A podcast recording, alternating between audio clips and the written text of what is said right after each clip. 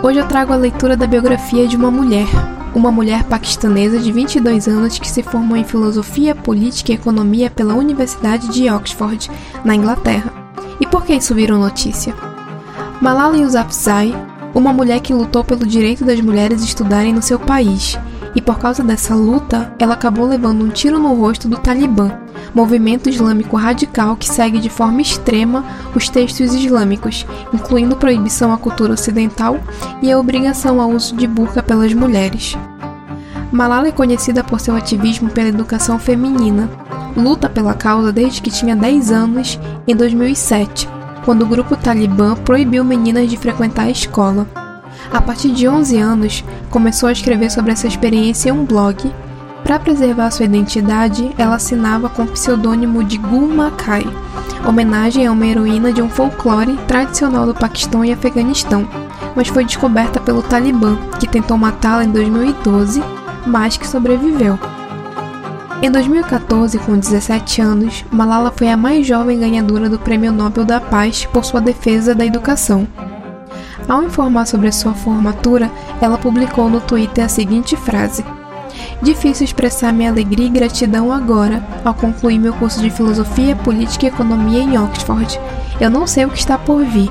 Por enquanto será Netflix, ler e dormir. Eu sou Andréa Pelerano e vou ler o livro Eu Sou Malala, a história da garota que defendeu o direito à educação e foi baleada pelo Talibã.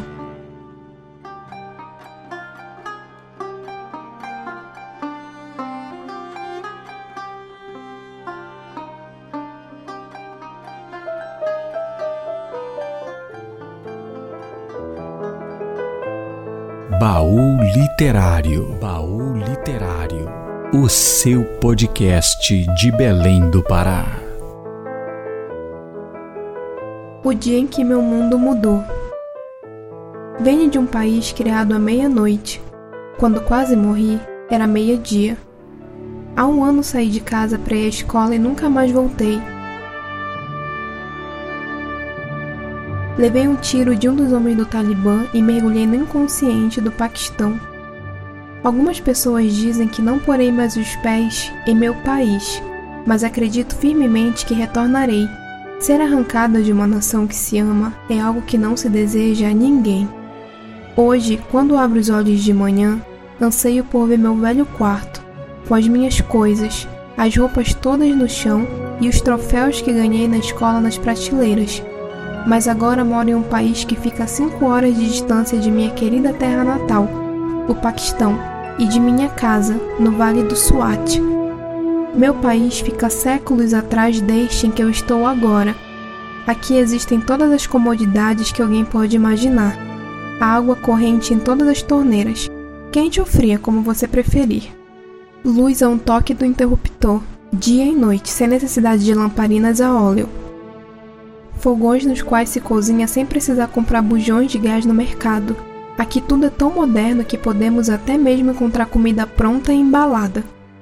Quando me ponho à frente da janela e observo a paisagem, vejo edifícios altos, longas avenidas cheias de carros movendo-se em fileiras organizadas, gramados bem cuidados e calçadas limpas por onde caminhar.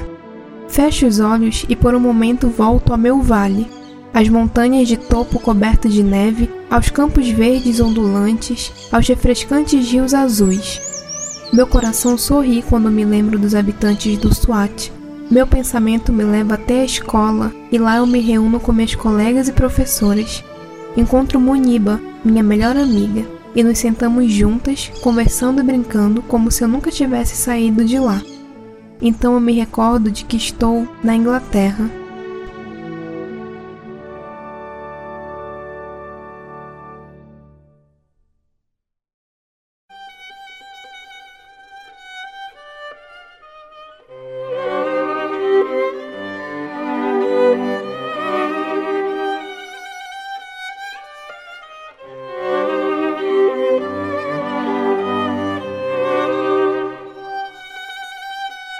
mudou em uma terça-feira, 9 de outubro de 2012. Não era a melhor das datas, uma vez que estávamos bem no meio das provas escolares. Mas como gosto de livros, as provas não me incomodam tanto quanto algumas de minhas colegas. Naquela manhã chegamos à pequena ruela lamacenta, próxima da Avenida Rajibaba, em nossa habitual procissão de riquixás pintados em cores vivas, lançando fumaça de óleo diesel, cada qual carregando cinco ou seis meninas. Desde a época do Talibã, a escola não tem mais placa, e o portão ornamental de bronze em um muro branco, do lado oposto ao pátio do artesão, não dá sinais de que existem além dele. Para nós meninas, aquele portão é como a entrada mágica para o mundo especial. Assim que o atravessamos, imediatamente tiramos nossos hijabs, da mesma maneira como o vento afasta uma nuvem dia de sol, e subimos correndo os degraus. No topo da escada fica um pátio aberto, com portas dando para as nossas salas de aula, onde largamos nossas mochilas. Então nos reunimos para o encontro matinal sobre o céu, de costas para as montanhas, em pé, atentas. Uma menina comanda, Asan Bashi, que significa descansar. Batemos nossos saltos no chão e respondemos, Alá. A menina então fala, Hu Shi Yar, que quer dizer atenção. Batemos nossos saltos mais uma vez, Alá. A escola foi fundada por meu pai antes de eu nascer, e na parede acima de nós vê-se o nome Escola Cuchal, pintado orgulhosamente em letras vermelhas e brancas. Vamos à escola seis manhãs por semana. E, como menina de 15 anos da turma 9, minhas aulas são compostas de declamações de equações químicas, dos estudos de gramática urdu e da redação de história em inglês com morais como a pressa é inimiga da perfeição, e de desenhos de diagramas na circulação sanguínea. A maior parte de minhas colegas quer ser médica. É difícil imaginar que alguém possa ver isso como ameaça. Porém, do lado de fora da escola não há apenas o barulho e a loucura de Mingora, a principal cidade do Swat, mas também homens que, como os do Talibã, pensam que meninas não devem receber educação formal. Aquela manhã de terça-feira começou como qualquer outra, embora um pouco mais tarde do que o normal. Era época de provas, então as aulas tinham início às 9 horas em vez das 8, o que era bom, pois não gosto de acordar cedo e consigo dormir mesmo com o cacarejar dos galos e o chamado do muezin para as orações. Meu pai foi o primeiro a tentar me acordar. Hora de levantar, Janin Moon. Essa é a expressão persa para alma gêmea e ele sempre me chama assim no começo do dia. Só mais um minutinho, Zaba, por favor. Implorei, escorregando ainda mais para debaixo da colcha. Então minha mãe entrou no quarto. Picho, ela me trata por Picho, que significa gata. A essa altura me dei conta da hora e gritei: Babi, estou atrasada. Em nossa cultura, todo homem é irmão e toda mulher é irmã. É esse o modo como consideramos um ao outro. Quando meu pai levou minha mãe à escola pela primeira vez, todos os professores se referiram a ela como esposa de meu irmão, ou Babi. O apelido carinhoso pegou e agora todos a chamamos de Babi. Eu dormia no cômodo comprido que fica na parte da frente da nossa casa. Os únicos móveis eram uma cama e um criado mudo, que comprei com parte do dinheiro que recebi como prêmio por fazer campanha pela paz em nosso vale e pelo direito de meninas frequentarem a escola. Em alguma das prateleiras ficavam os troféus de plástico dourado que ganhei por ser a primeira da turma. Apenas em dois anos eu não ficara em primeiro lugar. Nas duas vezes fui derrotada por minha adversária, Malca e Nor. Estava determinada a não deixar que isso acontecesse de novo. A escola não ficava muito longe da minha casa e eu costumava fazer o percurso a pé, mas desde o início de 2012 passei a ir com as outras meninas, usando o rickshaw. Na volta, tomava o ônibus. Eu gostava do ônibus porque nele eu não suava tanto como quando caminhava, além de conversar com as minhas amigas e fofocar com Isman Ali, o motorista, a quem chamávamos de Baijan, ou irmão, e que fazia todas nós rimos com suas histórias malucas. De casa até a escola são apenas cinco minutos de caminhada, seguindo pela margem do córrego, passando pelo grande letreiro do Instituto de Transplante Capilar do Dr. Humayun, onde brincávamos que um de nossos professores carecas de certo se tratara, pois de repente começou a ter cabelo. Passei a tomar o ônibus porque minha mãe começou a sentir medo de que eu andasse sozinha. Tínhamos recebido ameaças o ano inteiro. Algumas estavam nos jornais, outras vinham na forma de bilhetes ou de mensagens transmitidas pelos moradores. Minha mãe andava preocupada comigo, mas a milícia talibã nunca atacaram uma menina. E eu estava mais preocupada com a hipótese de que eles talvez visassem pelo meu pai, que sempre os criticava publicamente. Seu grande amigo havia sido morto em agosto, com um tiro no rosto, a caminho da mesquita, e eu sabia que todo mundo vivia dizendo a meu pai: Cuidado, você será o próximo. Não se podia entrar de carro em nossa rua, por isso eu descia do ônibus uma quadra abaixo, perto do rio, atravessava um portão de ferro e subia um lance de escada. Imaginei que, se alguém quisesse me atacar, seria ali, nos degraus. Como meu pai, sempre fui de sonhar acordada, e às vezes, durante as aulas, minha mente flanava e eu pensava que no caminho de volta para casa, um terrorista podia aparecer e atirar em mim naquela escada. Então, me perguntava o que faria. Talvez tirasse meu sapato e batesse nele, mas logo depois me dava conta de que, se agisse assim, não haveria diferença entre mim e o terrorista. Seria melhor dizer: certo, atire em mim, mas primeiro me escute. O que você está fazendo é errado. Pessoalmente, nada tenho contra você, só quero ir para a escola.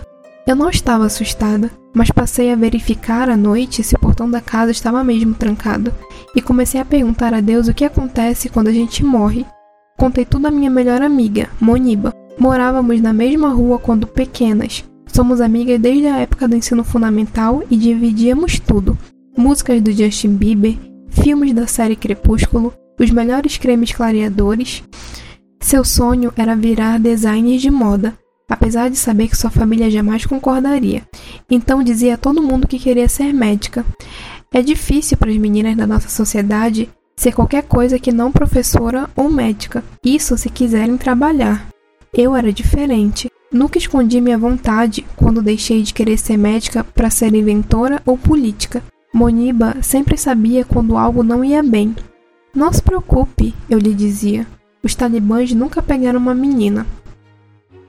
Quando nosso ônibus chegou, descemos a escadaria correndo. As outras meninas cobriram a cabeça antes de sair para a rua e subir pela parte traseira do veículo. O ônibus, na verdade, é um Dina, uma Toyota Town Ace, branca com três bancos paralelos, um ao longo de cada lateral e um no meio, Estava lotado, com 20 meninas e três professores. Eu me acomodei à esquerda, entre Muniba e Shazia, que estudavam uma série abaixo da nossa. Carregávamos nossas pastas de prova contra o peito e as mochilas estavam no chão. Depois disso, minhas lembranças se embaralham. Eu me lembro de que dentro do Dina fazia muito calor e estava abafado. Os dias mais frios demoravam a chegar e só o topo das montanhas longínquas de cordilheira, Hindu Kush, tinha um pouco de neve. O fundo do veículo, onde estávamos sentadas, não tinha janelas, apenas uma proteção de plástico grosso, cujas laterais batiam na lataria. Era amarelada demais, empoeirada demais, não dava para ver nada através dela. Só o que podíamos observar era um pedacinho de céu limpo e azul, além de olhar de relance para o sol Naquela hora do dia, um círculo amarelo flutuando na poeira que cobria tudo. Também recordo que o ônibus virou à esquerda na rua principal, na altura do posto de controle do exército, e dobrou a esquina depois do campo de cricket abandonado. Não me lembro de mais nada. Em meus devaneios sobre o ataque, meu pai está no ônibus e é atingido comigo. Então aparecem homens em todos os lugares e saio para procurar Ziaundin, na realidade, o que aconteceu foi que o ônibus parou de repente. À nossa esquerda estava a tumba coberta de grama de Sher Mohammed Khan, o ministro da fazenda do primeiro governante de Swat, e à nossa direita a fábrica de salgadinhos. Devíamos estar a menos de 200 metros do posto militar. Não conseguíamos ver adiante, mas um jovem barbudo, vestido em cores claras, invadiu a pista e, acenando, fez o ônibus parar. Este é o ônibus da escola Kuchal? Perguntou a Baijan. O motorista achou aquela uma pergunta idiota, já que o nome estava pintado na lateral do ônibus. Sim, respondeu. Quero informações sobre alguma das crianças, o homem disse. Então você deve ir à secretaria da escola, orientou Baijan. Enquanto ele falava, outro rapaz, de branco, aproximou-se pela traseira do veículo. Olhe, é um daqueles jornalistas que vem pedir entrevista a você, disse Moniba. Desde que eu começara a falar em público com meu pai, para fazer campanha pela educação de meninas e contra aqueles que, como o Talibã, querem nos esconder, muitas vezes apareciam jornalistas, até mesmo estrangeiros, mas nunca daquele jeito no meio da rua. O homem usava um gorro de lã tradicional e tinha um lenço sobre o nariz e a boca, como se estivesse gripado. Parecia um estudante universitário, então avançou para a porta traseira do ônibus e se debruçou em nossa direção. Quem é Malala? perguntou. Ninguém disse nada, mas várias das meninas olharam para mim. Eu era a única que não estava com o rosto coberto. Foi então que ele ergueu uma pistola preta. Depois fiquei sabendo que era uma Colt 45. Algumas meninas gritaram. Moniba me contou que apertei sua mão. Minhas amigas disseram que o homem deu três tiros, um depois do outro. O primeiro entrou perto do meu olho esquerdo e saiu abaixo do meu ombro esquerdo. Caí sobre Moniba, com sangue espirrando do ouvido. Os outros tiros acertaram as meninas que estavam perto de mim. A segunda bala entrou na mão esquerda de Shazia. A terceira atingiu seu ombro esquerdo, acertando também a parte superior do braço direito de Kainat Rias. Minhas amigas mais tarde me contaram que a mão do rapaz tremia ao atirar. Quando chegamos ao hospital, meu cabelo longo e o colo de Moniba estavam cobertos de sangue. Quem é Malala? Malala sou eu, e esta é a minha história.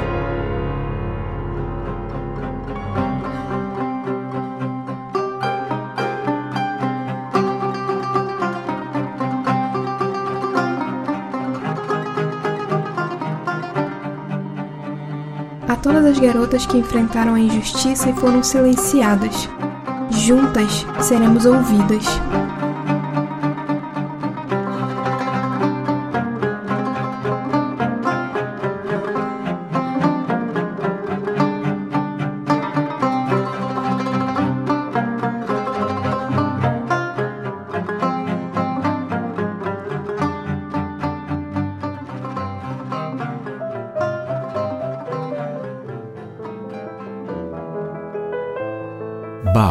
Literário. Baú Literário. O seu podcast de Belém do Pará.